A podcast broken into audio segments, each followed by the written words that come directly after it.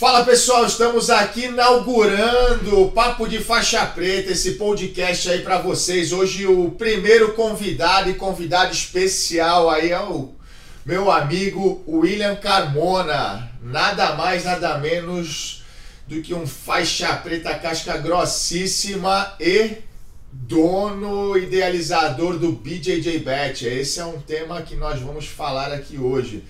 Seja bem-vindo, meu amigo. É um prazer aí estar contigo. Valeu, Cavaca. Obrigado. Valeu aí, pessoal. Aí, pô, obrigado por me receber. Para mim é uma honra aí fazer o seu podcast, seu primeiro ainda. Uma honra gigantesca. Sabe o quanto admiro pessoalmente seu trabalho. Sempre como atleta, depois professor, líder de equipe, empresário. Você é um cara que é um dos poucos caras aí que acho que a galera do jiu-jitsu deveria olhar, se espelhar. É, o jiu-jitsu acho que precisa de bons exemplos, né? Bons espelhos, e você é um, um desses caras com certeza. É uma honra não só estar aqui, como ter você também como comentarista lá do BJJ Bet em todas as edições até agora, né? Terceira edição, você esteve nas três lá, cara. Caramba, tô até emocionado aqui agora, de tanto elogio. Acho que se juntar dos últimos anos, ia bater o recorde.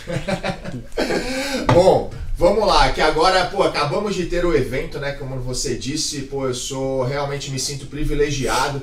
Né, de estar participando, estamos aqui, pô, tá aqui nos bastidores até o nosso amigo Marcelo também, que é o nosso comentarista em inglês, né, e, cara, assim, acho que me fala um pouquinho desse evento, William. É, eu sei a história, né? Eu não sei detalhes, mas eu sei o resumão de como surgiu o BJJ Bet, como é que foi idealizado por você e alguns amigos. Uh, conta pra gente quando e como, por quê? Tá bom.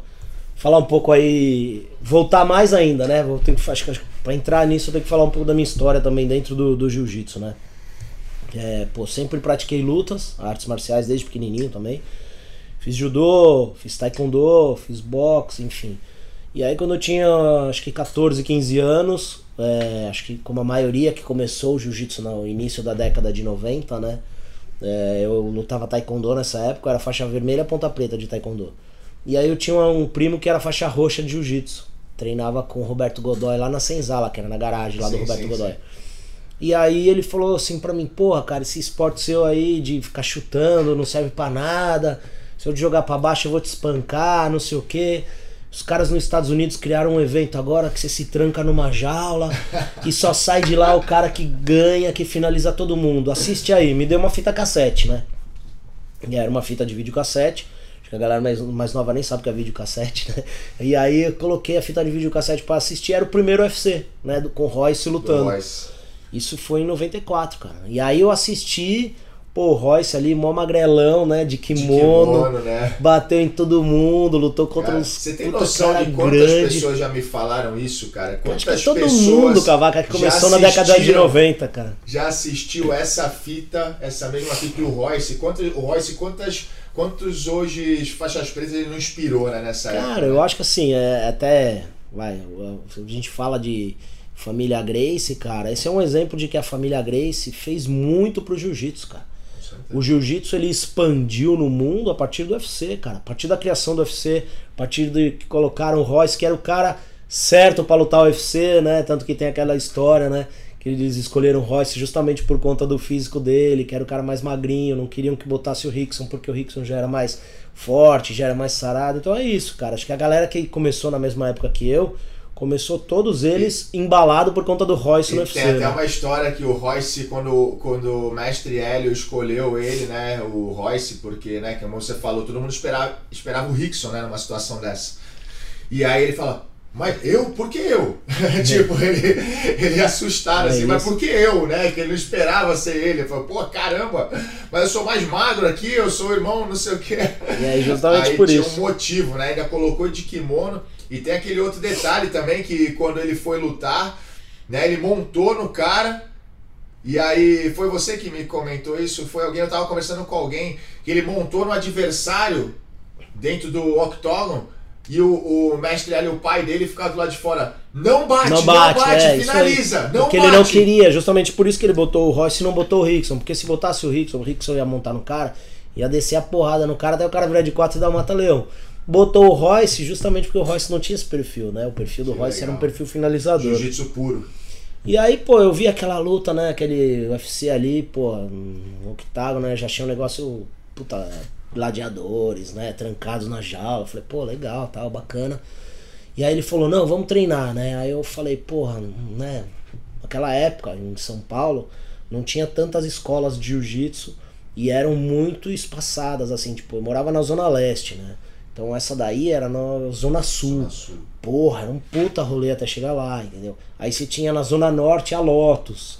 Então você tinha pouquíssimas Sim. escolas. Aí tinha o mestre Otávio, mas aí era no interior, já não tava na capital. Então era, era muito espaçado, né? Assim, a quantidade, e tinham poucas. E aí logo na sequência teve um evento no ginásio do Ibirapuera, chamava Freestyle Vale Tudo. E era um desafio do jiu-jitsu contra o Hapkido, karatê, essas loucuras. E aí meu primo falou: "Não, vamos lá agora que você vai ver". Ele tava em... o objetivo dele era que eu começasse a treinar jiu-jitsu, né? E aí ele me levou lá e aí o macaco fez o primeiro vale tudo dele, ele era faixa azul. O Godoy era faixa marrom.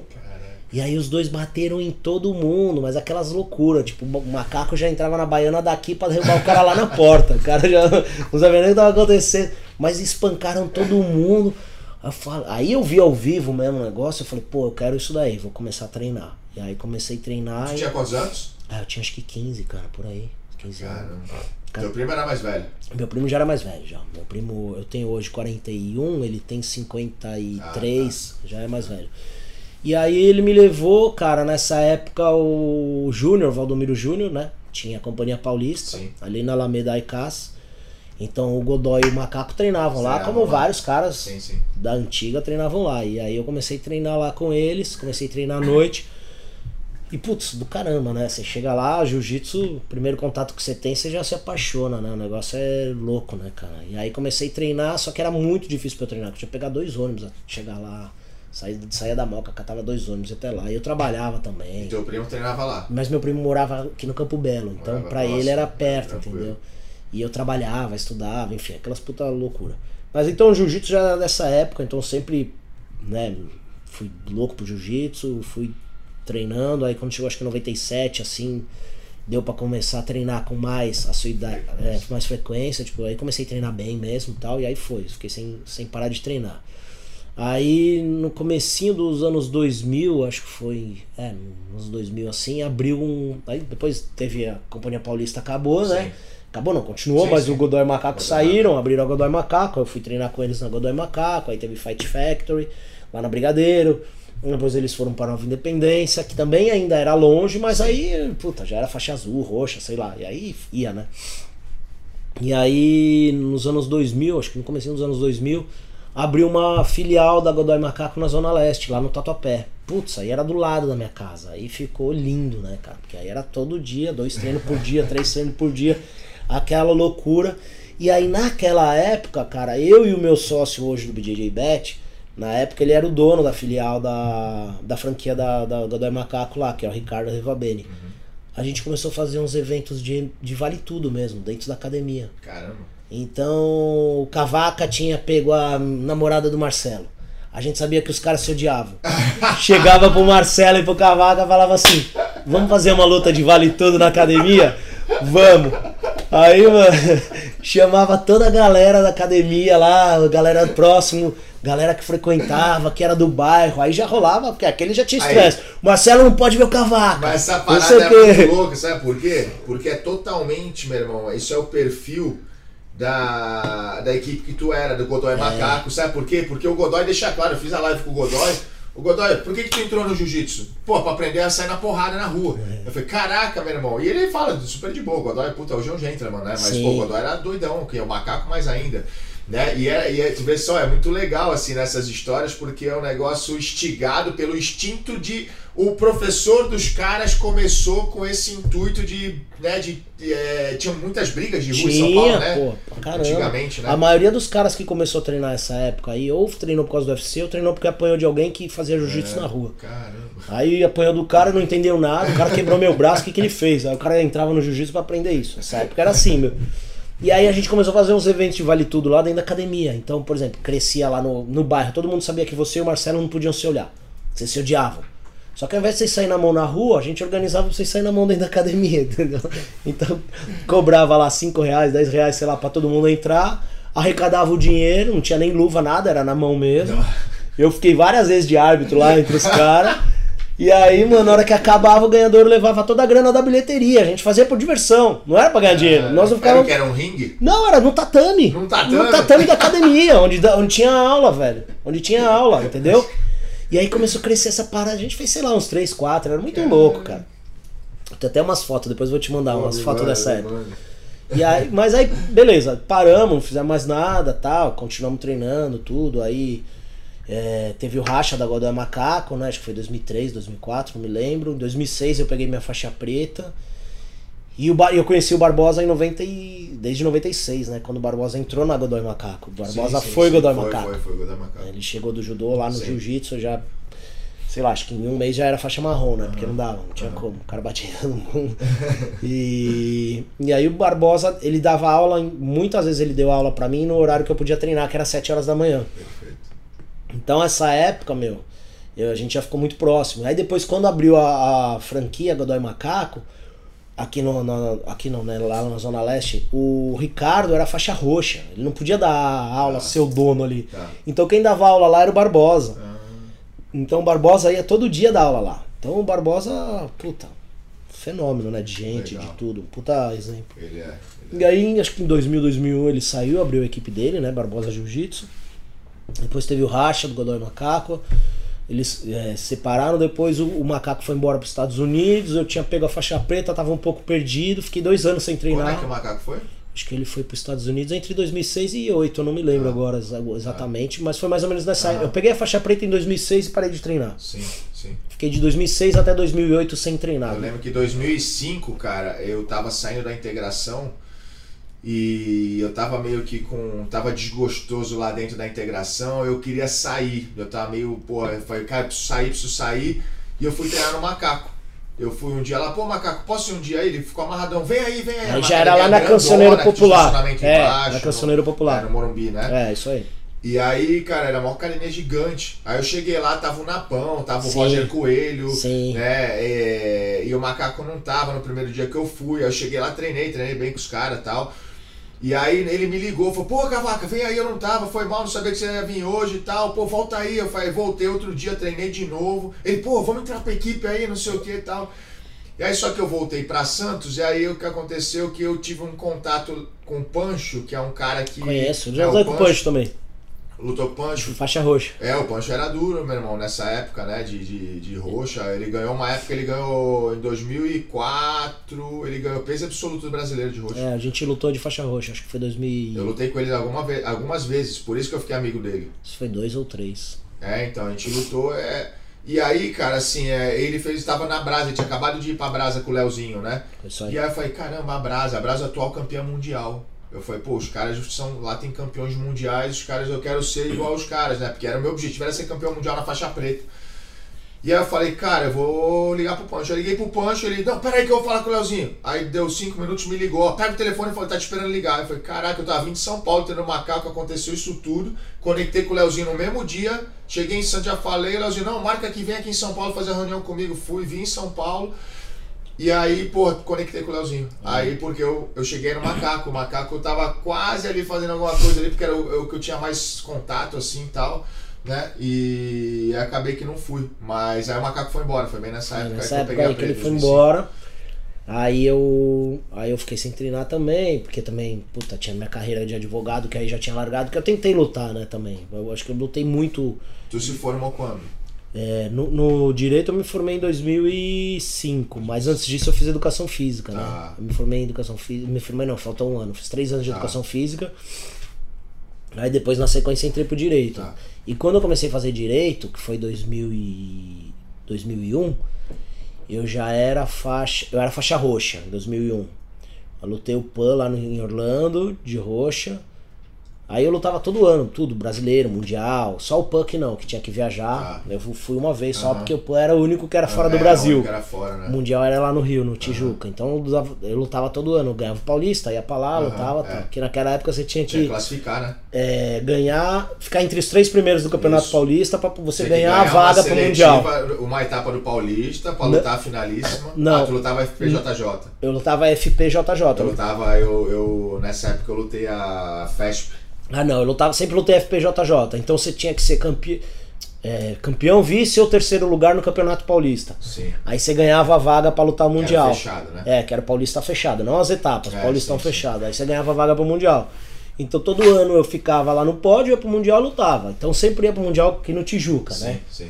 É, porque também não tinha dinheiro pra ficar indo pra É. fora do Brasil e tal. Aí em 2001, tava numa fase muito boa, assim, de faixa roxa, tudo. Aí consegui uns patrocínios tal, fui e lutei em Orlando no PAN. Aí depois voltei, fiquei nessa até 2004, que foi meu último mundial, na faixa marrom. Aí lutei de super pesado, perdi na terceira luta pro Cyborg. O Cyborg me finalizou. Tive a brilhante ideia de chamar ele na minha guarda, na terceira luta. Falei, vou chamar o Cyborg na minha guarda. Quase Mas tu, tu conhecia? Eu conhecia ele, óbvio, né? Mas tava, meu, aquela fase de que você acha que você tá bem, não sei o quê, vou chamar na meia já raspando, puta, quase arrancou meu braço fora. Aí beleza. Aí, cara, já, só que aí o meu ritmo de treino já não tava legal, porque tava trabalhando muito já na advocacia e tal. Parei de competir em 2004, aí fiquei só Direito. no, no direito e treinando mesmo, né? Me dediquei pra advocacia e fiquei treinando. E aí, pô, de lá pra cá, até o ano passado, a minha relação com o jiu-jitsu sempre foi essa, de 2004 até 2020, né? 2020 veio a pandemia, é isso. Até 2020. Qual que era a minha relação com o jiu-jitsu? 19. Chegava, é 19. Chegava na academia, dava meu treino, ia embora, acabava. Sim. Tinha resenha, conhecia os Sim. caras, visitava. Sempre gostei de visitar Sim. também outras equipes, porque Legal. a equipe que a gente que eu, que eu comecei o jiu-jitsu, né, que era a Godoy Maca, era a Companhia Paulista, depois Aham. Godoy Macaco, é, essa equipe, várias outras equipes saíram de lá. Né, Barbosa, um monte em São Paulo, né? Você tem um monte de faixa preta em São Paulo que hoje pertence a uma equipe ou tem a sua equipe própria, mas saíram da Godoy Da Macaco. mesma origem. Então você conhece, você, eu fiquei Sim. amigo de todo mundo, Perfeito. todo mundo fica amigo de todo mundo, então eu gostava muito, eu gosto, né? Sempre tive esse hábito de visitar as academias, treinar, pô, faz tempo que eu não vejo cavaca, vou lá e tal. Então essa era a minha relação. Acho que quando chegou 2018, mais ou menos, é, pô, eu comecei a ver muita molecada boa, faixa azul, faixa roxa, mas que puta, não conseguia pagar uma inscrição de campeonato, não conseguia viajar, morava na academia, isso- lá no Barbosa mesmo, né? Que foi ali que eu comecei, né? Eu comecei a dar uma força pra essa galera sem nada. Falou, pô, Cavaca, vai lá, vai lutar, nós estamos bem e tal. Puta, dava, pagava sua inscrição, pagava alguma coisa pro outro, dava um dinheiro pro outro, e assim fui ajudando a galera até, até no- quando começou a pandemia. E aí quando começou a pandemia, pô, rolou aquele primeiro estresse, fecha tudo, academia, mundo vai acabar, fudeu, não sei o que, não tinha onde treinar. É. E é todo mundo desesperado, né? Eu não vivo disso, né? Não Sim, sou sim, lutador, não sou sim. atleta, mas eu também fico desesperado quando eu fico sem treinar. Pô. Porque o jiu-jitsu é minha terapia, pô. Exatamente, Minha válvula né? de escape, né? Onde você descarrega tudo ali. E é o lugar que, assim, o bom do jiu-jitsu é que você chega lá, meu, você não é ninguém. Pode ser o presidente da república, o presidente do banco, um pobre, um rico, um milionário. Quando você chega lá, você vai apanhar e bater igual a qualquer Essa um. parada é mais maneira, né, cara? É. Pô, tem, tem umas historinhas que eu conto em relação a isso, a igualdade, né? E muitas vezes eu, pô, eu boto minhas perguntas aí nos stories, aí, ah, nas caixinhas, as pessoas, é bom, eu respondo, né, as perguntas e as pessoas, ah, Cavaca, mas e, pô, e o cara que é faixa branca, o cara que é faixa preta, o cara que é, porra, competidor, o cara que é branco, o cara que é preto, o cara que é amarelo, o cara e a mulher e o homem, fala, cara, eu não respondo essas perguntas nenhuma, por quê? Pra mim, jiu-jitsu é uma coisa só, cara. É isso. É uma coisa só, exatamente o que você está falando, meu irmão. Eu respeito a pessoa que está na minha frente, não pelo que ela é fora do tatame, mas pelo que ela é na vida. Pelo que ela é na vida, ela tem que ser dentro do tatame também. Ela tem que conquistar. Se ela não é na vida, ela vai aprender a ser no tatame para levar para a vida. É isso. Né? É o poder da igualdade, né, cara? Porque muitas vezes o cara, né? Eu geralmente conto uma historinha do cara do supermercado, né? Do pacoteiro que tá lá fazendo, aí o juiz federal tá na fila lá e tal, aí o moleque vai fazer o pacote, cai o vidro no chão, ele, porra, seu, né, seu não sei o que e tal, começa a humilhar o moleque, fazer um escândalo danado tal, o moleque, pô, desculpa, eu pago, não foi sem querer, tava furado o saco, aí chama humilhando, metendo o dedo na cara, o cara vai pra casa tal, daqui a pouco do nada o cara me aparece na academia para treinar jiu-jitsu, né? O cara, o juiz levado por um amigo dele que incentivou lá, ele não sabe, chega na beira do tatame com a faixa amarrada errada, com o kimono aberto, que nem um roupão de banho, chega lá todo tropeçando, não sabe nem andar. Faixa branca, vai, pô, casa os pares aí, quem é que tá lá pra casar o par com o moleque lá, com o cara? É o pacoteiro, faixa marrom, né, que tá lá e o juiz faixa branca. E aí o juiz vai lá, casa as posições, aí o faixa branca vai, o faixa marrom chega, vamos fazer a técnica aqui, essa aqui, essa aqui, essa aqui, tal, tal, tal, tal, e os dois sabem quem o que, que aconteceu, porque lembram, né? Marca a vida esse momento, né? O juiz lembrou, o pacoteiro lembrou, aí o cara chega numa situação como essa e ele falou, ferrou, o que, que o cara vai fazer comigo agora, né? Agora vai se vingar. Né? E o moleque começa a mostrar. Aí daqui a pouco o professor da aula fala assim: ó, agora tá valendo, hein, pessoal? As mesmas duplas aí, pode acelerar o treino, agora é de verdade. E aí o juiz ferrou mais ainda, né? E aí o menino vê que o juiz não consegue nem ficar de pé, não consegue, já tá cansado de fazer posição, nem respirar consegue, vai, ó, faz assim, ó, coloca a mão aqui, vai para cá, ó, se tu fizer assim, tu vai cansar menos. Movimenta, vamos movimentar, eu sei que você tá cansado, mas só pra gente terminar o treino, beleza? Aí o cara fica meio que desconfiado assim, mas vai indo, seguindo o que o moleque tá falando tal, acabou o treino.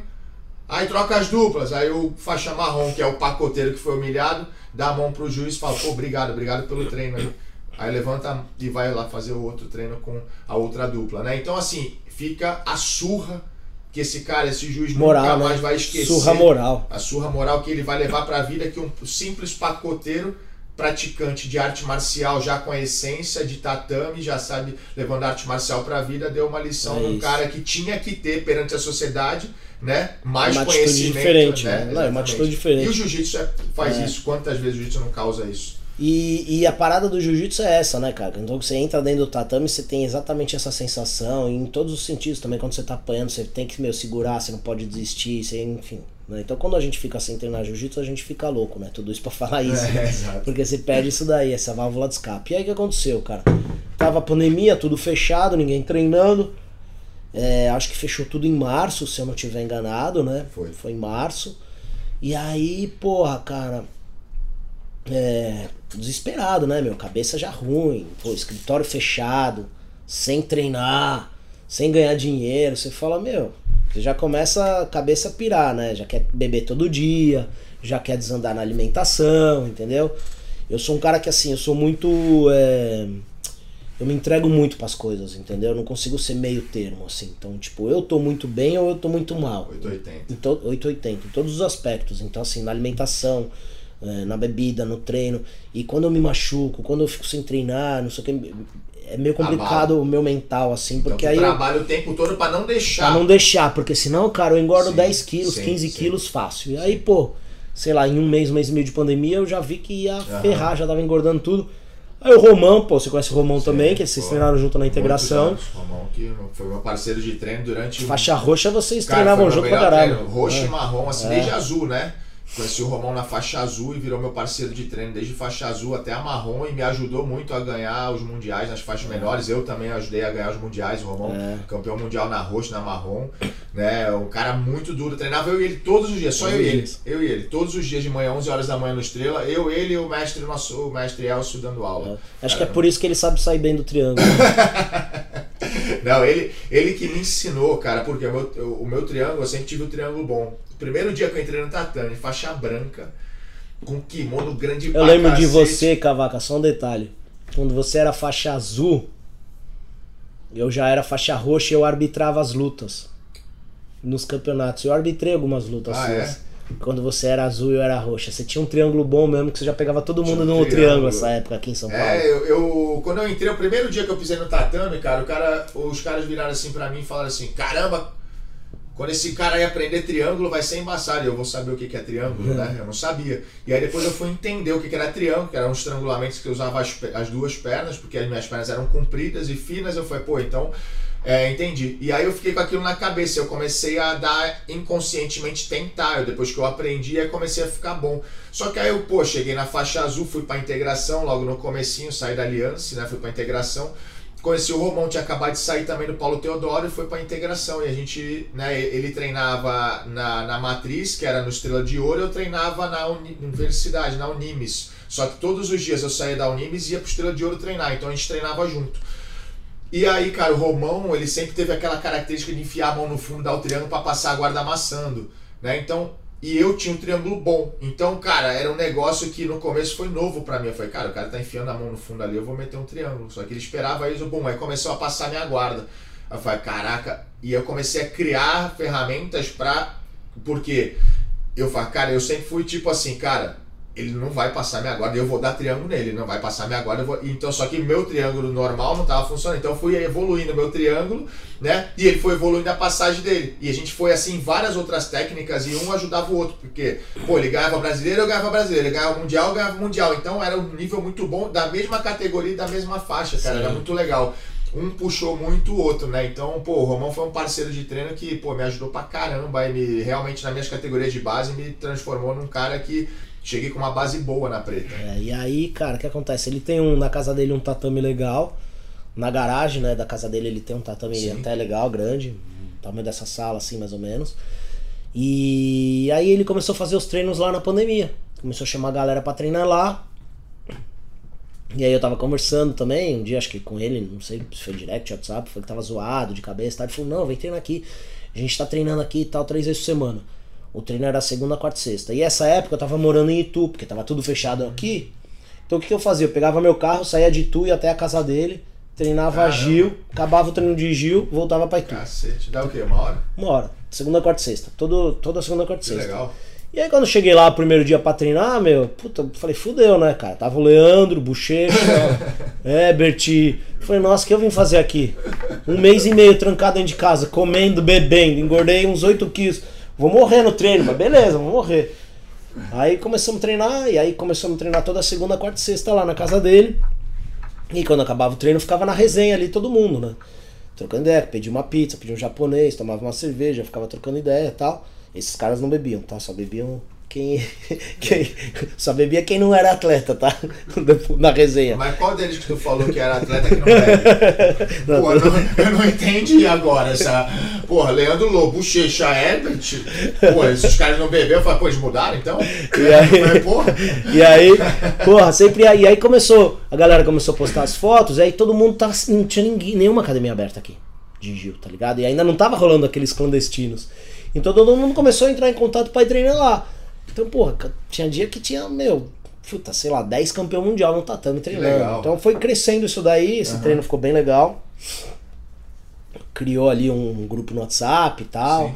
Aí demos o nome lá pro lugar, que virou a Caverna do Dragão e tal. Vocês tentaram até fazer uma live, não foi? Então, aí a galera. Então, aí começaram, começaram a surgir as ideias de como ganhar dinheiro. Porque os caras estavam. na moda da live, né? Não, e ninguém ganhando dinheiro, ninguém lutando, não tinha um evento. Não tava tendo nenhum evento, nem aqui nem fora do Brasil, ninguém podia sair do Brasil. Aí os negros fazendo live, todo mundo fazendo live. Aí um dia em alguma bebedeira lá, alguém falou: ah, vamos fazer uma live aí, transmitir o evento ao vivo, não sei o quê. E aí nesse dia da live eu não tava. Aí eles fizeram a live lá, puta. Mas como, qual era a ideia de ganhar dinheiro com essa live? Eu acho que eles cobraram alguma coisa pra Pra assistir o pra treino assistir deles, o treino, que eram lutinhas é. de, é, é, os uma, famosinhos isso. entre eles. Aí depois tal, não sei o que, aí a gente continuou conversando, conversando, conversando. Aí teve um dia lá, meu, aí nisso eu e o Ricardo já começamos a falar, que a minha, minha cabeça já começou, né? É, trabalhar assim, já né? De empreendedor. Eu falei, pô, pá, acho que dá pra ganhar um dinheiro aí e tal, não sei o que. Aí liguei pro Ricardo, né? Que é meu amigo, que é meu sócio hoje, né? Aí começamos a falar, ele começou a dar ideia, e foi, foi, foi. Ele nos Estados Unidos, que ele tá nos Estados Unidos, sei lá, acho que uhum. uns 12, 13 anos já. Aí cheguei no, no, outro treino lá, todo empolgado, né, meu? Aí dei a ideia pros caras, os caras gostaram, aí começamos a desenvolver, tal, tal, tal. Aí surgiram várias ideias, vários formatos de evento, até chegar no evento final, que era o BJJ Bet, né? Então, a primeira ideia maluca foi o seguinte: vamos formar o time da Caverna do Dragão aqui. O time da Caverna do Dragão vai ser Bochecha, Leandro, é, Herbert, Pato, sei lá, tive uns 5, 6 caras lá. Aí a gente vai lançar um desafio então na internet. Quem vai querer desafiar esse time? Aí, meu, a gente. ganhar dinheiro como assim? Então, a gente aposta nesses caras tantos mil reais. O time que ganhar fica com a grana. O que, que vocês acham? Ah, beleza, vambora. Tá, Aí começou a criar umas puta ideia maluca, tá ligado? Só, né, com essa coisa de resenha pós-treino. Aí Até que hum, ficou um negócio sério entre eu e o Ricardo. Eu falei, não, cara, eu tenho uma história de advocacia, você tem seu negócio aí também. Vamos fazer nada meia boca, né? Se vamos fazer, vamos fazer alguma coisa séria, vamos. Aí saiu do papel mesmo o projeto entre eu e ele.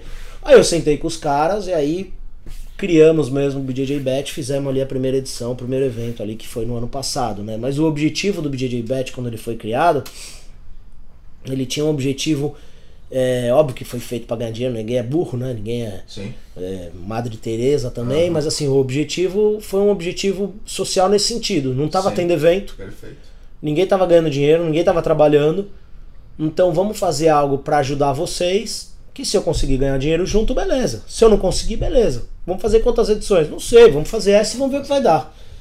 E, e teve um papo, não teve assim, de casamento, de, de luta? Pô, você gostaria de lutar com quem? Quem é o cara que você gostaria Sim, de lutar? Sim, é, não, aí na verdade a gente começou a rolar essa conversa, uhum. tá ligado? É tipo, assim, o primeiro cara que a gente tinha que fechar tinha que ser o Bochecha ali, né? Sim. Que era o cara mais. Uhum. Com o maior nome e tal, só que o Bochecha já tava numa fase de transição, né? Sim. Ele não queria mais lutar de kimono, ele queria ter encerrado é, aposentado, vamos dizer assim, né, a faixa e uhum. o kimono naquele ano, no Mundial de 2019, que não teve, né? Uhum. 19 ou 20, eu tô perdido, é, cara. Sim. No primeiro ano da pandemia, sim, lá que não 19. teve Mundial. Ele queria ter encerrado ali, né, a carreira dele, lutado o último Mundial tal, mas não teve por causa da pandemia. Então ele já tava querendo migrar para MMA tal. E aí eu falei, pô, Bochecha, mas vamos fazer alguma coisa, tal. Então vamos lutar no Gui, Bochecha. Pô, no Gui lá nos Estados Unidos tá grande pra caramba, tá crescendo. Eu acho que no Gui é o esporte do futuro. Que eu sempre tive essa visão, assim, né, nessa época que a gente começou sim. a conversar, porque você vê nos Estados Unidos, sim, sim. Os caras têm uma capacidade de pegar um esporte que já existe, transformar de uma forma que beneficie eles, criam os seus próprios ídolos e o esporte deslanche. Com tudo, né? Com, tu, com tudo. tudo, eles fazem isso Impressionante. Tudo, é. E eu, e eu, nessa época, eu já tava vendo isso acontecendo no No-Gi, eu falei, meu, é o que vai ser, né? Se um dia tiver alguma chance de alguma coisa virar olímpica, é o No-Gi, né? Não é o Jiu-Jitsu. E vai ser por conta dos Estados Unidos e dos americanos. Com certeza. E aí o Bochecha curtiu a ideia e falou, porra, no Gui eu topo, tá? Eu não gosto muito de lutar, não treino muito no Gui, mas beleza, vambora, tá? Não sei o que. Então vamos... é legal que eu comece a fazer uma transição, meus patrocinadores querem que eu faça essa transição também. Mas vamos achar um nome legal para eu lutar, cara. Sei lá, alguém diferente. Eu não quero lutar com um cara que eu luto de kimono todo ano no Mundial. No, minha primeira luta específica Sim, de é, no-gi. É. Aí eu falei, porra, vamos, vamos atrás de alguém que faz MMA então, cara, vamos. Aí falei com o Ricardo, meu sócio. Aí o Ricardo é amigo do Verdun, porque o Verdun morava, puta, no bairro deles, eles comiam Sim. pizza todo domingo junto, lá um na casa do outro. Ele falou: Meu, vou falar com o Verdun, deixa eu dar. Ele tinha surgido o nome do Verdun e do Lioto, né? Que ele é amigo dos dois. Ele falou: Vou falar com um dos dois aqui. Eu falei: Beleza. Eu falei: Pô, acho que o Lioto casa mais o peso, tudo. Do... O Lioto não, o Verdun casa mais o peso do que com o Lioto. Né, o Verdun é pesadão, tem uma história legal também, já foi campeão do ADCC, Mundial, Sim. UFC, acho que vai ser bacana. Aí demos uma ideia no Verdun, o Verdun curtiu pra caramba a ideia. Ele tinha uma luta só pra fazer no UFC, uhum. que era contra o Gustavsson, né? Aquele sueco. Falou com o empresário dele, o empresário dele curtiu a ideia. Aí eu falei com o Bochecha, o Bochecha ficou amarradão, falou, puta, irado, porra, lutar com o Verdun no Gui vai ser um tesão. Aí fizemos call, acertamos as bolsas, tudo, fechamos, assinamos o contrato. Então essa foi a primeira luta que a gente fechou do evento. Bochecha contra Verdun. E aí, meu amigo, fica tudo muito mais fácil, né? chegar para um atleta perguntando se ele quer lutar num evento que o, que o, main, que o, que o main event vai ser Bochecha e Verdun, quem não quer entrar que nesse quem não quer é. entrar nesse campeonato, todo nesse Pô, evento? Todo mundo quer. Viu bombando. Todo mundo quer lutar. E aí tava muito na pilha da rivalidade entre o Ebert e o Preguiça, por conta da, da luta que eles fizeram lá, Sim. que deu aquela pancadaria lá no Hebraica e uhum. tal. E aí eu falei com o Ebert, o Ebert falou, não, vamos, quero lutar com Preguiça tal. Aí liguei pro Preguiça, Preguiça gostou da ideia, começamos a conversar, fechamos essa luta. Então, pô, aí a gente tinha fechado Verdun contra a Bochecha, Ebert contra a Preguiça. Já era um, um evento para fazer barulho. Aí tinha lá treinando ainda o Leandro, que tinha que fechar uma luta com ele. Tinha lá o Diego Pato, pô, que é um moleque sinistro também. E aí tinha outros caras lá, eu falei, pô, já dá para fazer alguma coisa aqui, vamos começar a procurar adversário. E aí foi, fomos procurando tal, não sei o que. Aí eu falei, pô, Leandro, meu, eu queria fazer ele e o Kainan, né? A minha ideia era fazer ele e o Kainan, porque eles tinham lutado em 2018 ou 2019 no Mundial, que o Leandro tinha perdido a final pro Sim. Kainan e o Kainan caiu no doping. no doping. E aí o Leandro acabou sendo campeão mundial. Sim. Então queria fazer aquela luta de qualquer jeito, só que o Kainan tava numa outra fase, não tava querendo, falou que meu, não queria lutar contra o Leandro, queria lutar contra outros caras, tal, não sei o que. Não rolou a negociação com o Kainan. Aí eu falei, porra, rivalidade Leandro e Nicolas. É a rivalidade que a galera curte. Aí eu não lembro. Aí eu conversei com o Nicolas, o Nicolas gostou da ideia. No, no primeiro momento. Não, no primeiro momento ele não gostou da ideia. É, não gostou, não curtiu. Não tava, se, tava sem treinar. Lá no Mário Reis eles não estavam treinando nessa época da pandemia. Ele uhum. falou, pô, não tá rolando os treinos aqui e tal. Tô nem, não tô treinando, então é ruim e uhum. tal. Só que isso daí era maio. O evento ia ser em setembro. Sim. Eu falei, pô, Nicolas, tem tempo pra caramba até lá, cara. Mano, o Mário Reis abrir a academia aí, só pra vocês treinarem. Tá todo mundo aqui em São Paulo tá treinando clandestino, não sei o que e tal. Aí a gente foi conversando, conversando, aí ele começou a gostar da ideia, começou a treinar, ele falou, meu, beleza, aí fechamos. Então, puta, era um. Era uma, tava era feito. um, o card tava feito. Eu tinha bochecha contra Verdun, Ebert contra a preguiça, Nicolas contra o Leandro. O que viesse ali do era card lucro. era lucro. E aí fui casando as outras lutas, né? Não sei o que. Aí o Rider treinava lá. Aí eu tentei casar ele com vários caras, não sei o que. E o Gutenberg tava meio esquecido, né? O Gutenberg tava nos Estados Unidos, tinha voltado pro Brasil. E ninguém chamava ele, porque não tava tendo evento também, tava meio esquecido. Aí nessa época o Maron tava ajudando também. Sim, sim. O Maron da Aliança. Uhum. Eu falei, Maron, Maron, me ajuda a botar um cara aqui pra lutar. Sim. Aí ele trouxe o nome do Gutenberg, puta, eu vi as últimas lutas do Gutenberg, gostei, achei que é tinha tudo a ver, falei, vamos fazer Gutenberg e Reader. Aí fiz Gutenberg e Reader. Aí, puta, e assim foi indo, luta por luta, não lembro agora a ordem, sim, como sim. é que foi o casamento de todas elas. Mas aí a gente trouxe o Wagner e o Xande pra lutar, porque que aconteceu? O Wagner Rocha tinha lutado no Fight to Win e o Xande Ribeiro tava no, no, como comentarista do Fight to Win. E quando acabou a luta no Fight to Win, o repórter lá, o cara da, da Flow me perguntou assim pro Wagner: Pô, agora que você ganhou, qual que é o seu próximo desafio? Contra quem que você queria ganhar? É, lutar? Qual que seria a sua, né? Aí ele olhou pro Xande e falou: Pô, meu sonho era lutar com aquele cara ali. Aí, porra, na hora que eu vi aquilo, eu falei: Mano, vamos realizar esse sonho, né? aí, aí beleza, aí casamos Wagner Rocha e Xande.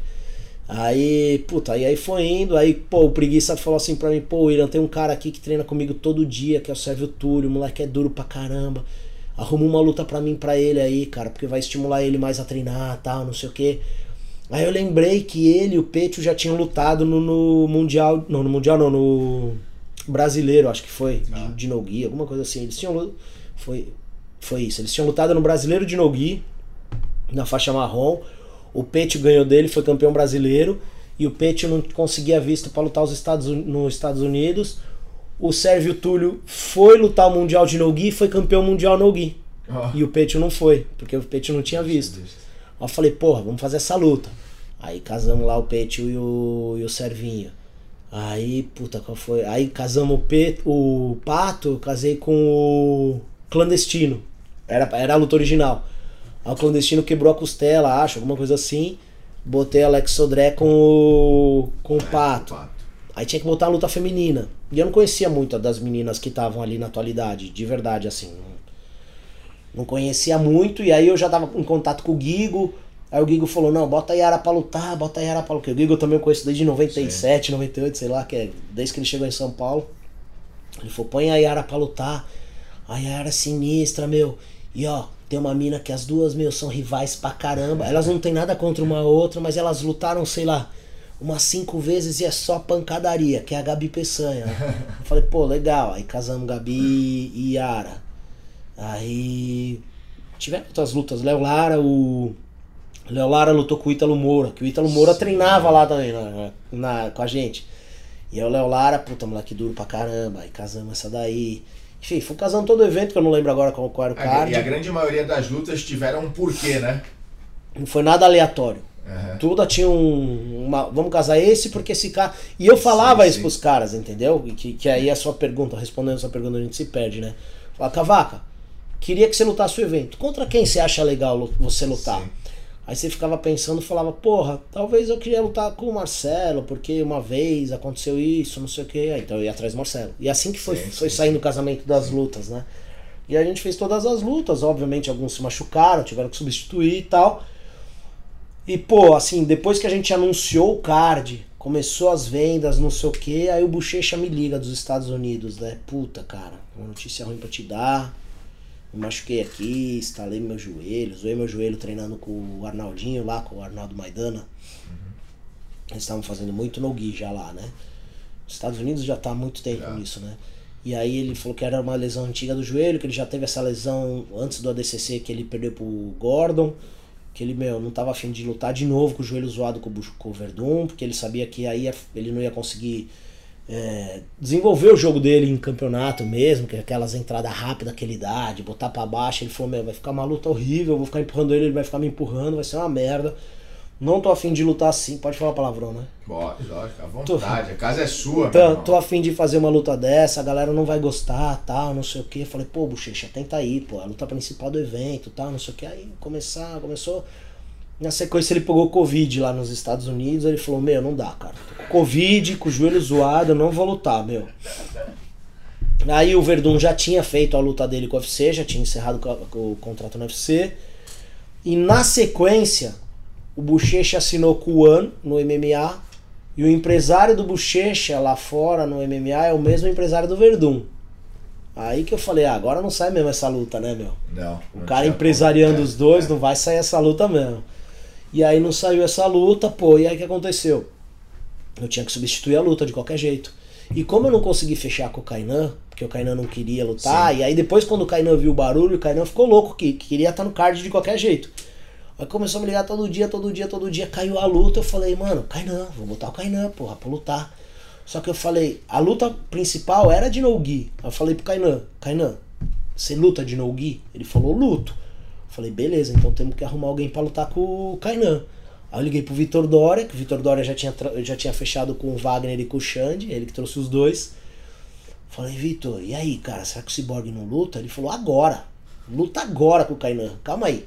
Aí falou, ah, Kainan vai, bora. Aí fechou o Cyborg e Kainan, que virou o main event, que foi do caralho, foi uma puta Foi luta animal. Foi animal. Que aí virou um animal. confronto de gerações, né? Foi animal. Foi animal. E aí foi, a gente fez o primeiro evento.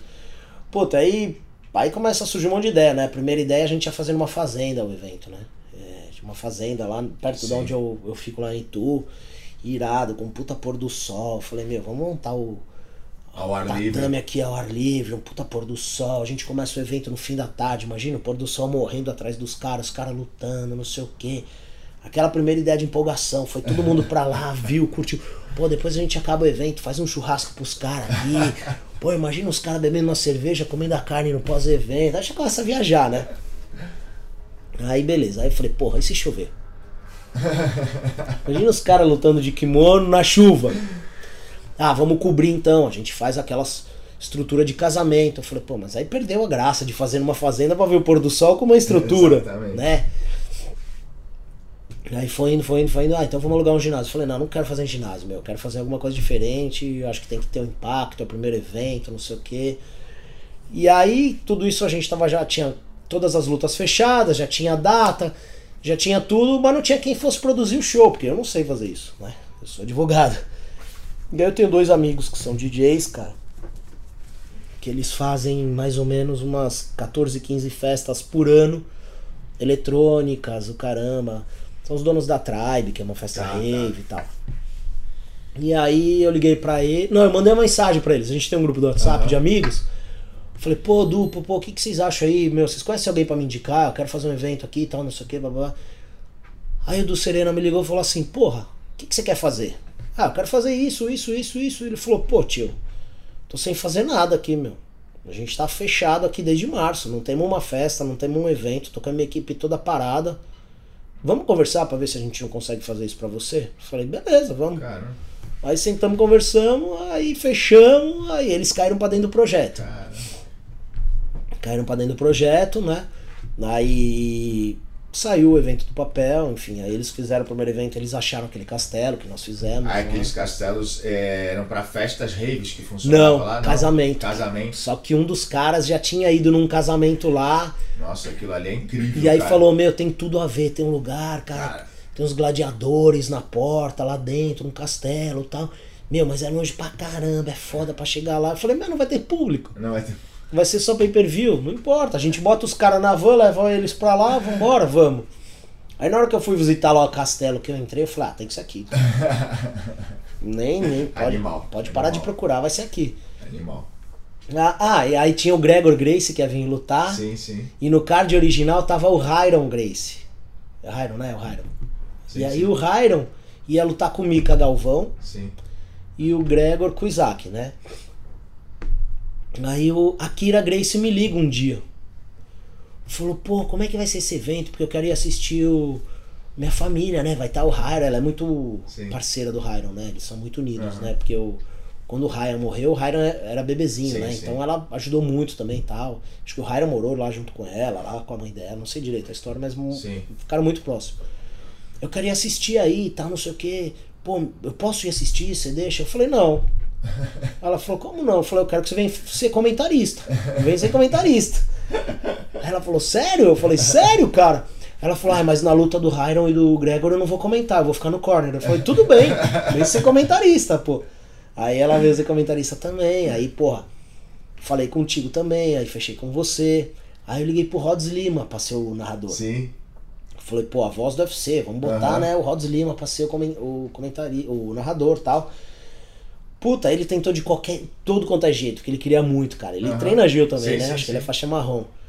E ele é muito amigo do Verdun, muito amigo dessa Aham. galera do MMA, né? E aí ele ficou amarradão pelo projeto, por tudo. Ele falou, quero ir, quero ir, quero ir, mas os caras da Globo não liberaram ele. Que ele tinha contrato lá, na Sport TV, ele falou, cara, eu não posso narrar nada fora da Globo, não vai rolar. Caraca. Me desculpa, mas eu tenho um cara pra te indicar que é o Leandro Mamute. Aí ele me mandou o Instagram do Mamute, ele falou, cara, esse cara é muito bom, tem umas vo- uma voz animal, ele narra alguns eventos de MMA, narra futebol e tal. Aí fechamos com o Mamute também, né? E aí foi indo tudo assim, saiu o primeiro evento. Pô, acabou o primeiro evento, como na montagem ali, né, no, no pré-evento, eu e o Ricardo, a gente falava, ah, vamos fazer, sei lá, mais alguns, vamos, ah, não vamos, mas na verdade a gente não sabia nada, a gente montou aquele evento. E foi um evento meio maluco, né? Gastamos uma puta fortuna, fizemos um puta card, bolsa, Sim. produção, nunca ia se pagar aquele evento, né?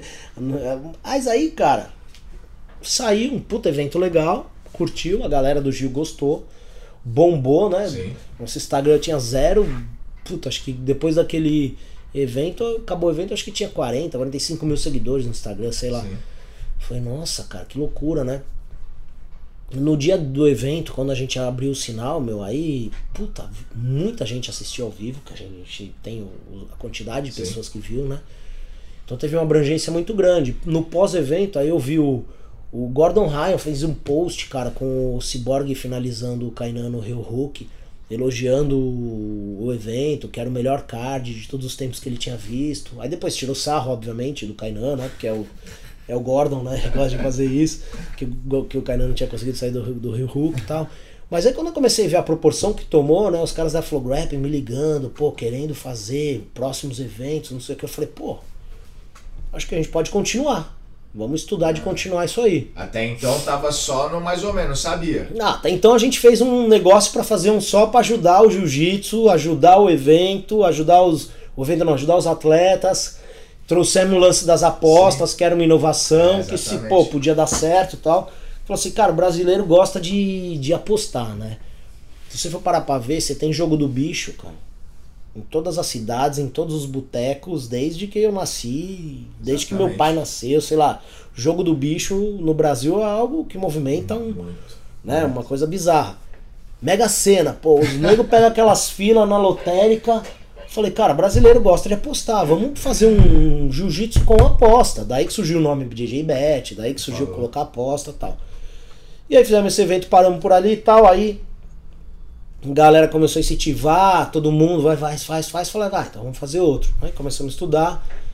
Veio a ideia de fazer o Selection, né? Que era o de faixa coloridas. Era algo que a gente queria não gastar muito, queria abrir pro público todo ver de graça, então E que foi muito legal. Foi muito falamos, meu, vamos fazer um negócio diferente então, vamos incentivar a molecada, vamos pegar a molecada, essa molecada mais nova, que um dia vão ser faixa preta, que vão ser os tops de faixa preta. Pô, mas vamos ver os caras que têm bastante engajamento na mídia social, que sabem usar mídia social. Vamos fazer a galera da mídia social se engajar. Uhum. Vamos fazer votação, vamos fazer votação, estilo Big Brother, é, tal, não sei o que. E aí começou a vir as ideias. Criamos lá aqueles dois posts lá no Instagram pra ver, puta, você tinha que indicar um nome, tinha uma silhueta masculino, né? Você tinha que indicar o atleta que você queria ver, e tinha uma silhueta feminina tinha que indicar a atleta que você queria ver. Criamos, acho que, uns requisitos que eram. Não podia ser faixa preta e tinha que ter até 24, 24 ou 23 anos, eu não lembro agora. Se era 23 ou 24 anos. Que era uma aposta. Sim. E os campeões, o que, que a gente fez? Vamos patrocinar os campeões por um ano. Os campeões vão lutar todos os eventos com, com o logo do BJJ Bet, tal, não sei o que, e ganha uma vaga para uma próxima edição. Beleza? Beleza. Pô, na hora que a gente fez o post lá, meu, começou um negócio bizarro, né, no Instagram, assim, tipo, a gente nem imaginava, cara. Deu 624 mil comentários, cara. Você lembra? É. Te liguei e falei, cavaca, fudeu, Bastante. meu. 624 mil comentários, cara. Como que a gente vai ver foi, essa porra, mano? Foi muito louco isso, né? Tinham 300, 300 mil comentários no masculino você lembra? E 324 o... mil no feminino. Você lembra a dor de cabeça que vocês tiveram pra contar? Porra, cara. a gente contratou. Acho que uns 5 ou 6 programadores diferentes para desenvolver. Porque o Instagram dá bug, né? Quando você passa de, uma, de, um, de um certo número de comentário, então você começa a ler, ler, ler, ler, ler, aí ele dá um bug e volta, você não consegue ver tudo. Meu, um negócio bizarro. Aí contratamos um monte de programador, aí contratamos um nego pra ir no manual. Meu, foi foi demorou, acho que juro, muito tempo pra gente conseguir.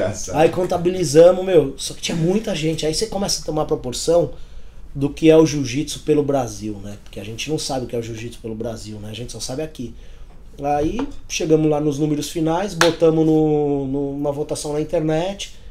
Vamos eleger pela internet os mais votados, deu 1 milhão e 30 mil votos. 1 milhão e 30 mil votos de pessoas clicando em três dias de votação. Foi bizarro. Aí fizemos um evento, foi do caramba. Me deu. Dos três eventos que a gente fez, esse foi o que me deu mais prazer de fazer. É mesmo? É, foi o que me deu mais prazer de fazer, porque. É, ali, pô, você fazer um evento de um cara que já é faixa preta, esse cara já tá ali, querendo ou não, na faixa preta. Ele já tem a sua carreira. Pode ser já que ele já esteja consagrado, ou pode ser que ele não esteja consagrado, mas ele já tá no caminho. Quando você faz um evento com um faixa azul, um faixa roxa, um faixa marrom, um cara que é novo, cara que não tem condição muito. Ó, a gente trouxe pessoas que nunca tinham saído da cidade para competir. Então, assim, isso me isso te deu um prazer, me deu um prazer, assim, uma satisfação pessoal muito maior do que o tanto Sim. primeiro do que, quanto que a gente fez domingo. Sim. Os caras, o engajamento deles, o, a, o profissionalismo eles, deles. Quando eles se doaram, né? O comprometimento dos caras. Ô, oh, Cavaca, você lembra? Não teve uma luta que tanto o menino ou a menina não saiu passando mal do tatame. Tanto que ganhou quanto que perderam, porque os caras deixaram tudo lá no tatame. Isso é. Oi, você virar pra um faixa azul e falar assim, meu, você vai ganhar dois mil reais por um ano de patrocínio só pra você treinar Imagina. e competir, eu, eu matava minha mãe e meu pai no tatame, cara. E foi o que os caras fizeram. Então, assim, me deu muito prazer isso. Muito, muito, muito. Foi o que mais me deu prazer dos três. E aí depois a gente entrou no projeto para fazer esse último aqui, que nós fizemos domingo, que era pra ele ter sido realizado em março ou abril. Travou tudo de novo. Ia ser tudo na sequência do, do Selection, mas aí, puta, São Paulo tava explodindo, o Dória sim, fechou sim. tudo de novo, não dava. E aí a gente planejou para fazer isso que nós fizemos agora, também de uma forma diferente. que a gente queria fazer? Um GP no Gui. Sim. Porque eu acredito ainda muito no que o No Gui. Cara, o No Gui já era, acabou. É. O No Gui dominou isso aqui. Exatamente. O, a nível de marketing, a nível de venda, e até porque o No Gui deixa muito equiparado o cara mediano com o cara bom. É, e não tem faixa. E não tem faixa. Tem faixa. Exatamente. Você pode pegar um faixa azul que vai te meter 10 Rio Hook e vai te pegar 10 vezes num, num treino de no Exatamente. Vamos fazer, montar um GP no guia aí começamos a estudar qual, qual, qual seria a melhor categoria. Absoluto, 99, 88. A gente igualou os pesos ao ADCC, né? Então é 66, 88, 99 e acima.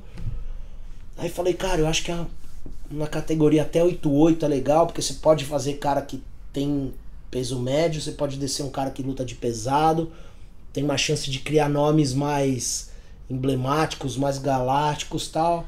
Ah, vamos montar só campeão mundial? Não, vamos fazer um mix disso aí, cara. Vamos pegar a cara do UFC, cara do MMA, cara de não sei o que. Vamos pegar cara velho, cara novo. E uma coisa que ninguém sabe, né? Mas é que o card inicial pro card que foi feito nesse domingo, eu perdi sete lutadores, cara. Nós perdemos sete lutadores. Você lembra Sim, dos primeiros sim, nomes sim, que eu tinha te passado? Entre caras que estavam no GP, E- caras que estavam em lutas casadas. Ô, William, fala uma coisa, cara. É, você agora já tá na terceira edição. Cara, é um trabalho de maluco montar um card com esses caras, não é? mesmo? Porra! Você é louco, bicho. Você acha que é fácil casar uma luta? Aí eu te ligo e falo assim. Cavaca, quer lutar? Quero, quero lutar. Vou botar você e o Marcelo. Ah, não, com o Marcelo eu não luto. Por quê? Ah, não. O Marcelo é mais pesado. O Marcelo tem o cabelo virado pro lado. O Marcelo amarra a faixa de outro jeito. Não, não, o Marcelo eu não luto. Aí começa. Tentar achar o cara pra você lutar. Aí achei o cara pra você lutar. Vamos lutar com ele? Vamos, vamos, vamos. Aí você tá com 100 quilos, o outro cara tá com 98. Aí você vira e fala, mas eu luto com ele até 102. Aí outro cara fala, não, eu luto com ele até 100. Aí começa. Ah. Aí tu vai consegue acertar o peso. Acertamos o peso. Tá tudo lindo, maravilhoso. Não, mas a pesagem tem que ser na Lua. Não, a minha pesagem tem que ser em Marte. Aí beleza. Casando tudo. Aí falou, mano, a regra é essa, ó. Cavaca, pesagem um dia antes, sem kimono, pesagem estilo UFC, que nem vocês viram. Cara, você vai ter que ir lá, sacar a camisa, fazer o mu, que é isso que a gente quer fazer, um show, montar um show pra cá, beleza, beleza. Ó, a regra do nosso evento é assim, ó, não tem vantagem. Por quê? Porque a luta tem que ser dinâmica, meu. Evento de luta casada, a galera quer ver porrada, quer ver porrada. Não quero ver você ganhar a luta amarrando por uma vantagem. Você faz isso num campeonato oficial da IBJJF, que você vai fazer 4, 5, 6 lutas. Tu ouviu? Uma luta só 10 minutos não dá, Tu velho. ouviu do- o, Totti? esse evento? Eu falando? Não. Não- eu, nunca- eu não- eu ainda não consegui assistir o evento. Ontem eu comecei a ver em casa, eu parei na luta do William com o. Toquinho. Chegou, tu assistiu? Chegou, chegou na metade do evento, meu irmão. Eu falei assim, eu falei, porra, meu irmão, porra, pessoal. Aí o pessoal assim, pô, a Nika falou assim, pô, vocês estão percebendo que quem faz os primeiros pontos sai na frente ganha com o mesmo placar até o final? Eu falei, lógico, tá horrível essas lutas aqui, tão horrível. Só os caras vêm pra cá fazer um evento de luta casada pra ganhar de vantagem de pontos, só não tá ganhando por vantagem porque não tem vantagem. Mas, porra, uma coincidência péssima pra um evento como esse, né? E a TV tava ligada lá no.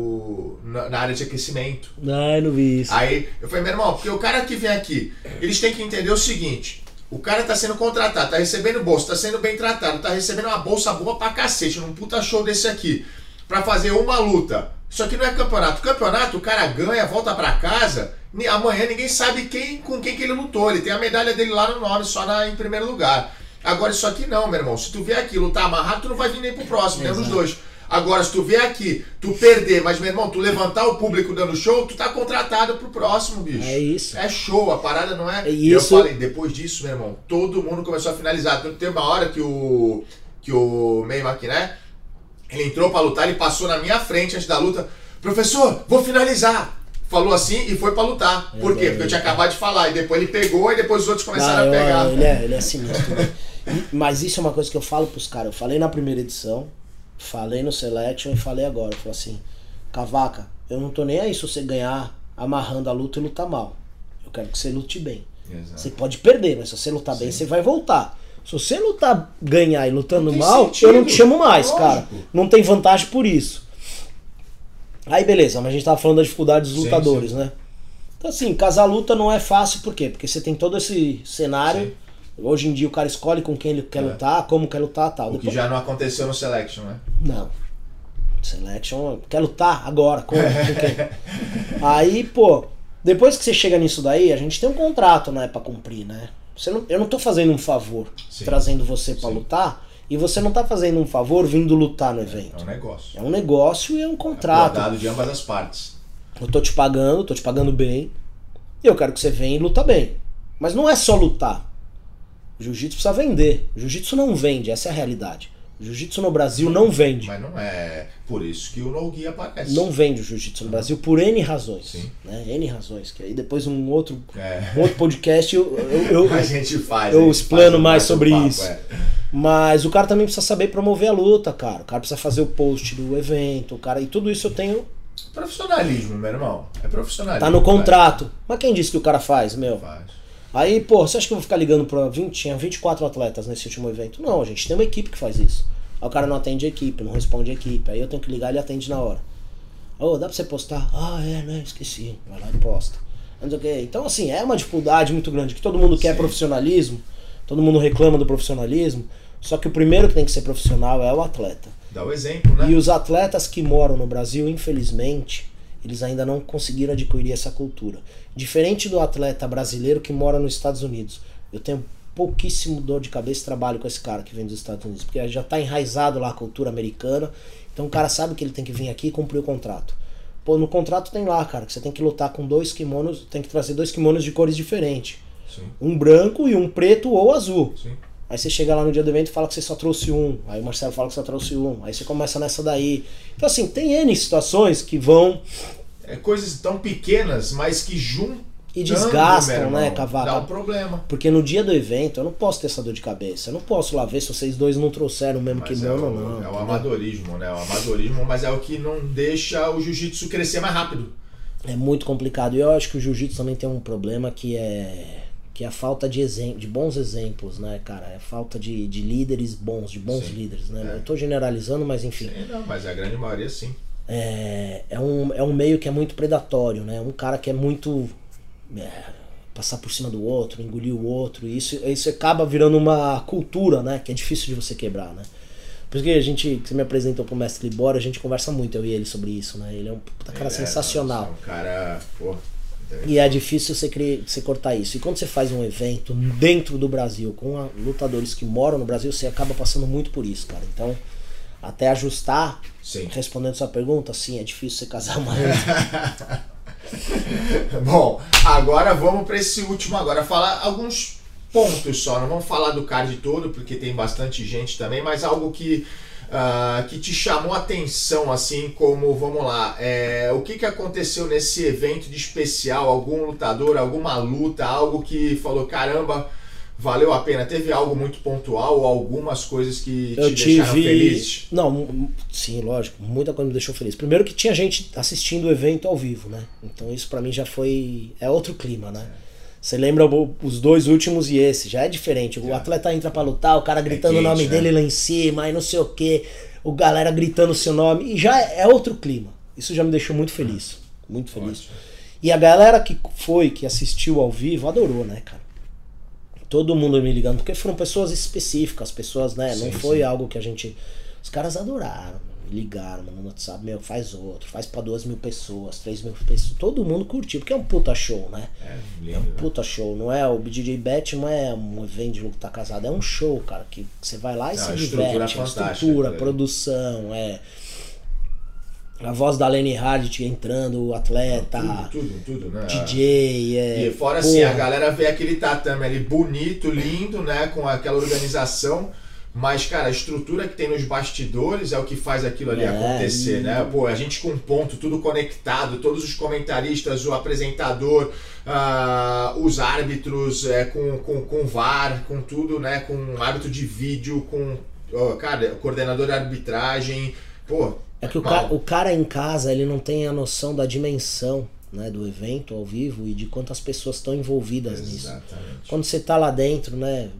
Principalmente você que trabalhou dentro Sim. do evento, você começa a ver os bastidores, você vê o quanto que movimenta, né? Sei lá quantas pessoas estavam trabalhando nesse evento, umas 200? 200 exatamente. pessoas. Você tem, o cara que tá em casa, ele não tem Não tem noção disso. noção. Então, assim, muita coisa, óbvio, que me deixou feliz, me deixou alegre, óbvio. É, muitos comentários, muito feedback positivo. Eu acho que no final das contas, haters, pessoas que falam mal, isso é normal, a gente sempre vai ter. Né? Faz parte para crescer. Nós dois já faz conversamos muito sobre isso, Faz né? parte. no- nos bastidores. É, mas eu prefiro ficar com o aspecto positivo, Perfeito. com o lado bom. Então teve muita coisa boa. O que me Ótimo. deixou muito feliz, cara, nesse evento foi ter trazido a Tayane pra lutar, Que legal. que é uma menina que não lutava de kimono há três anos, Sim. acho, se eu não É. estiver enganado. Ela fez uma luta no Gil ano passado, ou retrasado, contra a Fion, num evento na Europa. Mas de kimono ela não lutava há três anos, passou por uma puta depressão fodida quando ela foi pegando o doping. Depois pensou em abandonar a carreira, largou, desandou. E pô, ninguém sabe, mas eu trouxe ela pro Brasil em fevereiro, cara. Porque o meu evento ia ser em É, abril. é. Quando eu cancelei o evento em abril, ela falou, e agora, o que eu faço? Eu falei, cara, você tem a opção de voltar pra Londres, ou você tem a opção de ficar aqui. Eu vou fazer o evento quando é, passar tudo isso e puder fazer o evento de forma legal. Ela falou, vou ficar e vou me preparar mais. Pô, e a menina perdeu 45 quilos, cara. cara. Quando ela chegou, ela tava desesperada? Ela começou a preparação, cara, para lutar com a Gabi. Até o dia que ela lutou com a Gabi, ela perdeu 45 quilos. Que legal. Ou ela me mandava vídeo sábado, 5 horas da manhã na praia fazendo corda, treinando, correndo. Olha o que eu tô fazendo, você vai ver, eu vou lutar pra caramba, vou dar show. Então, ver essa motivação, trazer essa alegria para ela de novo, sabe? As mensagens que ela me mandou antes, durante, o pós. Então isso me deixou muito feliz de ver ela, de é- volta, né? E ela sempre gostei muito de vê-la lutar, muito sinistra. ela. E ela luta bem. Ela luta pra frente. Ela não é uma. Quem vê ela e não conhece, o cara que é ignorante É, de jiu-jitsu acha que ela usa força, É. acha que ela ganha por causa do peso, por causa da força. Meu, ela chama as meninas Chama na guarda. laço, meu irmão, e é raspa. chama as meninas na guarda. Pô, Eu sei de várias histórias dela que treinou com vários caras sinistros homem, que os caras falam, meu, nunca nenhuma menina tinha me finalizado. Tanto que ela queria de qualquer jeito treinar comigo, eu falei, não vou treinar com você não. Não vou treinar com você não. Não, vamos estar treinando com todo mundo, você vai ter que treinar comigo. Eu falei, com você não vou treinar não, Tayane. Então me deixou muito feliz trazer ela. Ver ela lutar. Eu achei que no final ali da luta ela sentiu um pouco gás, sentiu a falta de ritmo e tal. Talvez se a luta tivesse acabado empatada, fosse pro overtime, teria sido diferente. Eu acho que a Gabi começou a crescer mais ali no sim, final sim, da luta. sim. Mas independente de quem ganhar ou não, porque Sim. também eu adoro a Gabi, vocês sabem disso, porra. É demais também, tá? Tá numa crescente boa. uma caramba. crescente boa, mas isso essa luta me deixou muito feliz, cara. Foi uma, uma luta feliz. Legal. Cara, é, sem querer também, né? O Maurício não tava no card original, que lutou contra o como Mika. é que é. mas o Maurício entrou. E o Maurício eu acompanho ele desde que ele chegou na Dream Art. Ele chegou na Dream Art, ele tinha acabado de vir dos Estados Unidos, ele era da Jeff Team, sofreu um processo de depressão grande lá quando veio pra, pra Dream Art. Ele é um cara duro, foi campeão mundial em todas as faixas, azul, roxa, marrom. Muita gente não conhece ele porque ele não tem o marketing, Sim, ele sim. não é um cara que, que fica fazendo Não um faz monte de barulho. post, não faz barulho, ele é bem na dele. Vai lá, faz o trampo e vai embora. Só que é um cara duríssimo, muito bom. Bonito de ver, estratégico demais. Muito bom. Pô, já ganhou de muito cara duro, né? Ele fez uma luta no Mundial no Gui contra o Matheus Diniz. Porra, cara, luta acabou empatada. Já ganhou de Sérgio Túlio de kimono e sem kimono. Ele não é qualquer um. Então gostei de ter ele no evento, de ver ele bem, é, emocionalmente, psicologicamente, de lutar bem. Então também foi um cara que, que foi legal de ver lutar. É, pô, quem mais? Deixa eu pensar aqui em alguns nomes. Os faixas marrons, eu achei que lutaram muito bem também. Muito bem. Foi uma da- das melhores lutas pra mim do evento. Pedro Machado, ele é muito duro. Eu conheço ele desde azul, cara. Ele luta com alguns alunos meus, cara. Ele e o irmão dele, tem um irmão, Sim, né? tem um- o irmão dele acho que tava no corner dele. Tá. E os caras são muito duros, alunos do gordo, né, cara? São Quando o Pedro não entrou no selection, muita gente me mandou direct, meu, você tá louco, tá faltando Pedro no selection, lembra? O Celcinho Vinícius, o. Puta, aquele Eduardo Roque, que mora lá fora Tá. também, que é faixa colorida também, sinistro, falou, meu, vocês não botaram o Pedro Machado? Eu falei, cara, a gente priorizou é, engajamento na Sim. mídia, comentário e votação. Votação. Eu sei que ele é duro, eu conheço ele, é Ah, sinistro, mas sim. não deu. Então quando a gente resolveu botar o Mika no GP, a gente aproveitou que, cara, isso aqui é um negócio também, né, Sim, sim, sim, sim. A, ideia era fazer Pedro, é, Pedro não, é Caio contra o Mika. Só que o Mika foi para os Estados Unidos, destruiu em três, quatro Sim. eventos lá no Gui. Porra, eu tinha uma vaga no GP. Conquistou, né? Eu tinha uma vaga no Conquistou. GP, eu falei, meu, tem que ir pro GP. Sim. Porra, mas e a luta do Caio? A gente substitui. Sim. Passamos a mão no telefone, ligamos pro Caio, ligamos pro Preguiça, os dois entenderam. Falaram, beleza, mas a gente quer que eles lutem no futuro. Beleza, eles vão lutar no futuro. Mas agora Sim. a gente não pode perder esse momento de deixar o Perfeito. Mika no GP. E Exato. fez um barulho botar o Mika no Com GP. certeza. Foi a estreia do Mika na faixa preta. Sim, sim. Né? Foi o primeiro evento que ele lutou de faixa preta, apesar de não ser de kimono, né? E todo mundo queria ver ele lutando com os caras grandes. Infelizmente não deu porque ele perdeu a primeira luta, mas assim. é, e aí o Pedro foi o nome que tinha que ser pra lutar contra o Caio também, entendeu? É, pô, quem mais, cara? Uma coisa que foi interessante, não foi uma luta bonita de se ver, foi uma luta meio travada, foi uma luta agarrada do Rider com o Nicolas, mas eu gostei é, porque eu fui muito criticado na escolha do Rider. Só que ninguém sabe também quantos caras a gente foi atrás e não aceitou lutar com o Nicolas. Eu sei. Você sabe porque eu dividi com você no- nos bastidores. Mas, pô, É, O pri- sabe, se tu pegar assim, é que a galera não sabe, mas é se tu pegar. Sabe o que eu fazia quando a gente tava procurando alguém pra lutar? Você falava, pô, Cavaca, e agora? Com quem que não sei o que? Pô, preguiça machucou. Né? E a gente pegar a situação lá, sabe o que eu fazia? Eu ficava, caraca, meu irmão, como é que a gente vai colocar? Eu entrava no site da IBJJF, de Eu também, pô. 2017 Também. até hoje, categoria pesadíssimo, categoria super pesada, categoria pesada e categoria meio pesada, ia falando todos os nomes pra você. Aí você falou, ah, esse não dá porque não pode sair dos Estados Unidos, não tem visto. Ah, esse não tem, tá regularizando o green card. Esse aqui eh, não pode porque não sei o que. Esse aqui já, entre... já tinha falado com, Com todos. todos, cara. todos, tinha todos. E o, e o Nicolas também, tá? Porque eu e o Nicolas, a gente passou o domingo, a tarde inteira se falando no telefone, ele no site da IBJJF, ele no vendo os caras que lutavam a JP, eu também, eu falei, Nicolas, já falei, não pode por isso. Nicolas, esse não dá por isso. Nicolas, esse tá machucado, isso não. Cara, a gente procurou todo mundo, cara. E assim, sete dias do evento. E outra, Estados Unidos, cara, o cara que tá morando lá, que tem o green card, que pode lutar, também eu, eu me vejo na posição do cara. Eu tava contatando o cara num domingo. O cara tá pensando, nossa, eu vou ter que lutar domingo. Quer dizer, eu tenho que pegar minha mala e ir pro aeroporto. Eu não vou fazer meu camp aqui. Eu tenho que estar amanhã no Brasil. Eu não posso ir amanhã pro Brasil. Eu tenho minha academia pra tocar aqui. Sim. Eu tenho que botar alguém pra dar aula aqui. Então, é algo que não é assim, não tava tão factível como a galera pensa. Porra, podia vir fulano. Podia, mas esse cara não quis vir. É. Ah, podia vir fulano. Podia, mas esse cara não pode sair dos Estados Unidos porque tá no meio do E processo do green acontece, card. né, cara? E. Ah, podia vir fulano. Podia, mas esse cara também tá agora fazendo quarentena em outro país pra entrar nos Estados Unidos. Então, assim, não é. eu- eu- a gente procurou todos os nomes. Aí chegaram em poucas opções, que são os caras que tinham no Brasil, que por respeito aos outros lutadores eu não vou falar. Aham. Mas eu fiquei, achei legal porque, assim, no final sobraram dois nomes: o Reader e essa outra pessoa. Sim. Pros dois, na hora, cara. Os dois me responderam a mesma coisa na hora. Mandei uma mensagem pro cara. Cara, quanto você tá pesando? Ele falou. Eu falei, ó, talvez surja uma oportunidade aqui no nosso evento. Preguiça se machucou. Nós chegamos no seu nome de mais um atleta.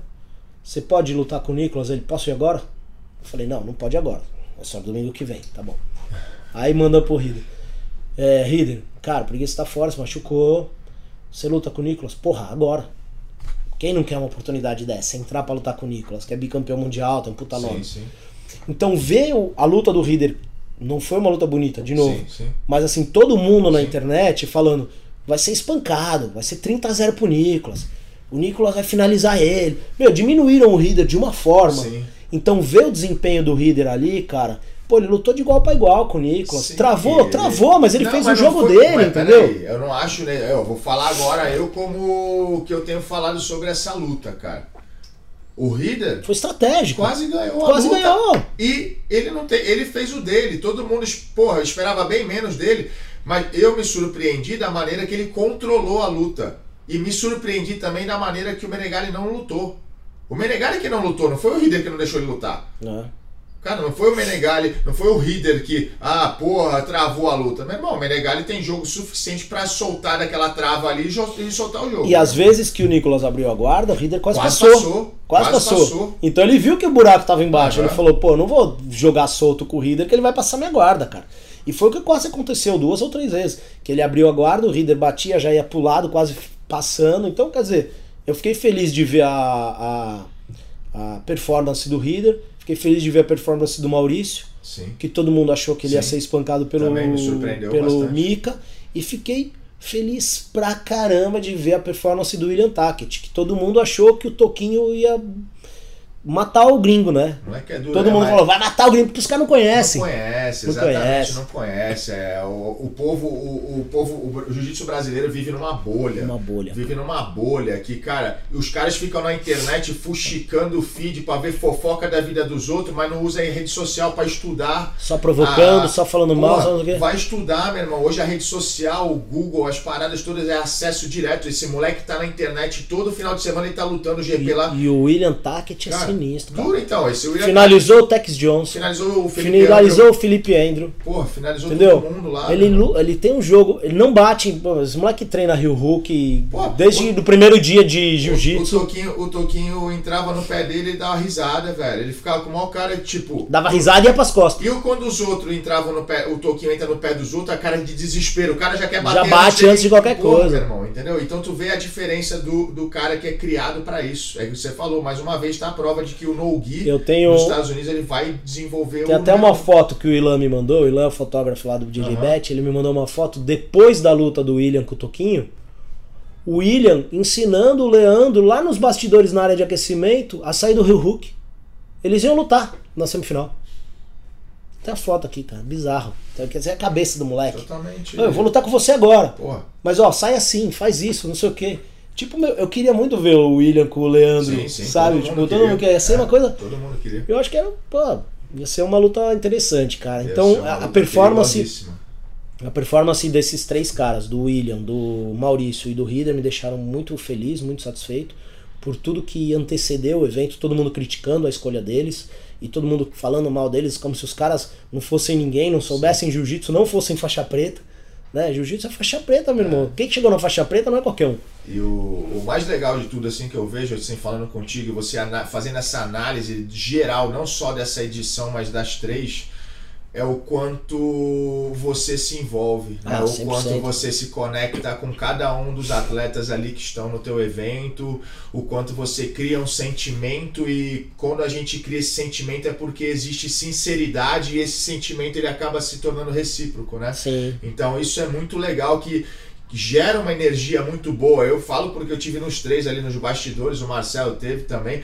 Cara, assim, é um negócio que é isso chama atenção, porque existe a sinceridade ali, não existe nada diferente de que, pô, você tem, é o teu business, é o teu negócio, você viu que, pô, lógico, você faz o evento para ganhar um dinheiro, só que, cara, existe a conectividade das pessoas ali que estão trabalhando em prol do sucesso, né, do evento. Né? Então é um time trabalhando realmente. E quem chega de lutador novo faz parte disso também, É. porque conecta contigo, conecta com a vibe do cabeça do líder. É, a gente você. cria uma, um- uma relação, é meio piegas falar isso, mas é uma relação de família mesmo ali. Todo mundo que quando, quando termina, quando terminou os três eventos, a sensação de todo mundo, cara, seja da galera da imprensa, ou seja pra galera que trabalhou efetivamente, direto ou indiretamente, e dos lutadores é a mesma. Todo mundo sai, Não, meu. geral, você falou Pô, da imprensa, a galera da Grace Mega, a galera da Tatame, a galera das outras redes que estavam lá, cara, a galera sorrindo, brincando, se divertindo. Feliz, pô. né? E a gente vai em diversos eventos e os caras estão lá de saco cheio, batendo a bendita da foto, fazendo postagem, entrevistando de, de cara feia. E, pô, nas três edições que eu tive, o pessoal, pô, amarradão. Mas né? eu acho que é o envolvimento mesmo, sabe, Cavaca? Tanto eu quanto o Ricardo, quando a gente pensou em fazer o evento, a gente pensou em fazer um evento que fosse diferente em todos os sentidos. E, e, o- e o tratamento do ser humano, e o tratamento do lutador, o tratamento de tudo isso pra mim é essencial, né, cara? Eu acho que além da minha casa, né, e da educação que eu tive dos meus pais, da formação familiar e etc., eu acho que o Barbosa, que é o meu mestre mesmo de jiu-jitsu, né, que é o cara que, meu, eu considero sendo meu mestre, eu acho que isso ele passa muito pra nós, assim, dentro do tatame, né? É, o lema dele não é formar campeão mundial, né? O lema dele é formar bons seres humanos, né? Perfeito. Ele fala, eu não quero ter nenhum campeão mundial na faixa preta, eu quero que você saia daqui como um bom ser humano. E esse é o lema dele mesmo, cara. Exato, Não é tá de boca pra fora, é no tatame, todo É o- dia você vê isso. É o que eu vivo também, é isso aí todos os dias. Então, e, e pra que que eu vou, meu, o atra- ah, você não vai comer, foda-se, ah, você não vai, não tem água, não tem comida, não, você quer. Quantos caras de, de evento, né, de organização, não falando mal de É, ninguém, sim, nem tô apontando sim, pra sim. ninguém, mas que É, as histórias que a gente é. ouve. É, a gente vive isso, pô, a gente sabe. A gente vivia isso, né, Pô, Cavaca, quando sabe. competia. No, no- quando no- ia lutar às 8 horas da É. noite, não, ia lutar às 2 da tarde, chegava lá no ginásio 10, 11 horas da manhã pra aquecer e ia lutar 8, 9 horas da noite. Ah, Mas por que, que a IBJJF vai reinar sempre? Porque respeita as pessoas. Só isso. Não vai dar um real. Hoje já tá dando. Mesmo que não desse, desse só uma medalha. Cara, e o World Pro e os outros eventos, porra, dessem eu pagasse 10 mil dólares, 15 mil dólares, por que deixa de lutar por 15 mil dólares e vai lutar por uma medalha? Só pelo simples fator de ser respeitado, É meu irmão. Só. Só isso que a Não, gente e, é- precisa. e é o que, e é o que a gente gosta de fazer nos bastidores, no pré-evento, não só com o lutador, mas com todo mundo, entendeu? Animal. Aqui não tem. Pra Não. que, que você. É o ser humano, bicho. Todo mundo tá lá, todo mundo passa seu dia bom, seu dia ruim, não tem jeito. É... Pô, não tem. Só que é- o nosso diferencial é esse. Óbvio que né, é, ninguém tem 100% sempre bom, mas o evento é um dia só. É um dia só. Não custa nada você estar bem naquele dia ali, tratar os Sim. caras. Mas o pré-evento também é importante, que é o que eu faço com os atletas que estão no nosso card. Cria relacionamento. Cara, eu falo com os caras quase todo dia, independente de quem seja. Sim. Quem tá aqui em São Paulo, eu vou treinar. Eu treino, eu, cara, eu treino com quase todo mundo que luta no meu evento. Quando o cara chega antes, eu falo com o cara, você até ficou bravo comigo, mas é verdade. Eu falo com o cara, vamos treinar, vamos tal, não sei o que. Aí o cara, puta, não dá, tô enrolado. Ô, surgiu um horário, vamos treinar. Eu falei, vamos agora, vamos treinar. Pô, foi treinar com o Cyborg que o Dora nem me chamou, meu irmão. O Romo Barral, fiz um puta treino legal com ele, É, lá na, lá na na BJJ Lab. é. Então assim, eu gosto de treinar com os caras, porque o jiu-jitsu é o que é isso aí, é aí que você cria essa né? Pra quem não sabe, eu acabei de armar esse podcast aqui pra depois a gente sair daqui e treinar no Barbosa, tá?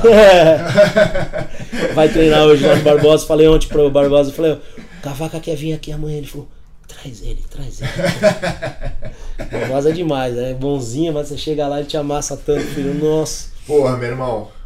Cara, incrível. É, eu só tenho aqui a te agradecer. Não, não te agradecer pelo podcast, isso aqui, cara, isso aqui é resenha, bate-papo, mas te agradecer pelo que você tá fazendo de coração mesmo.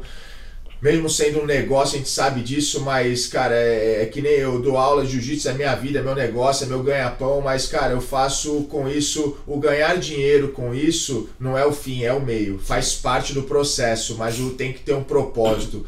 E é muito claro que o propósito, desde que esse evento nasceu, nasceu para poder retribuir ao mundo, a ajudar essas pessoas, esses praticantes no Brasil e fazer com que essas pessoas tivessem uma oportunidade num momento tão difícil.